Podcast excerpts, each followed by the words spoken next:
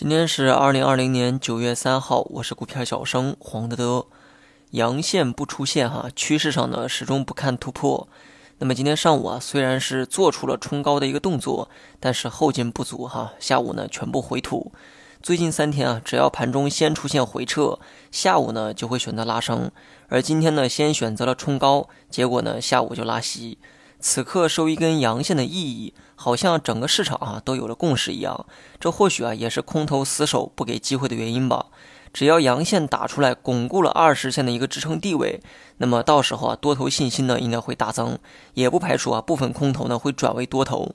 阳线只要打出来，趋势上就有破局的希望。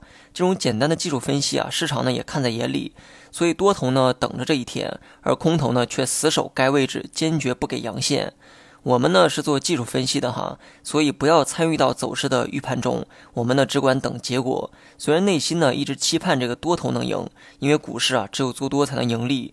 虽然心里面这么想，但身体啊还得诚实一点。方向未出，小手就别乱动。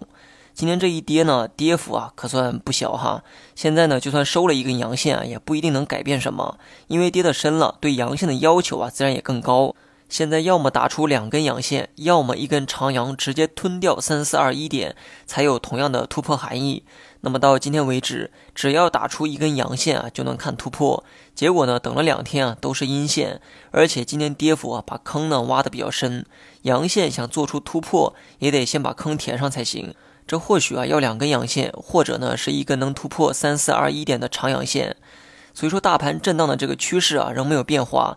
但随着指数再次来到二十线，还得多留一份谨慎才对。如果再破二十线，那就是第四次了。所以说，前面三次啊，全部收了回去。但该说的废话呢，还得说。每跌破一次，那么内心的防范就要多加一分。哪怕手上没有动作，内心呢，也得先做好这样的准备。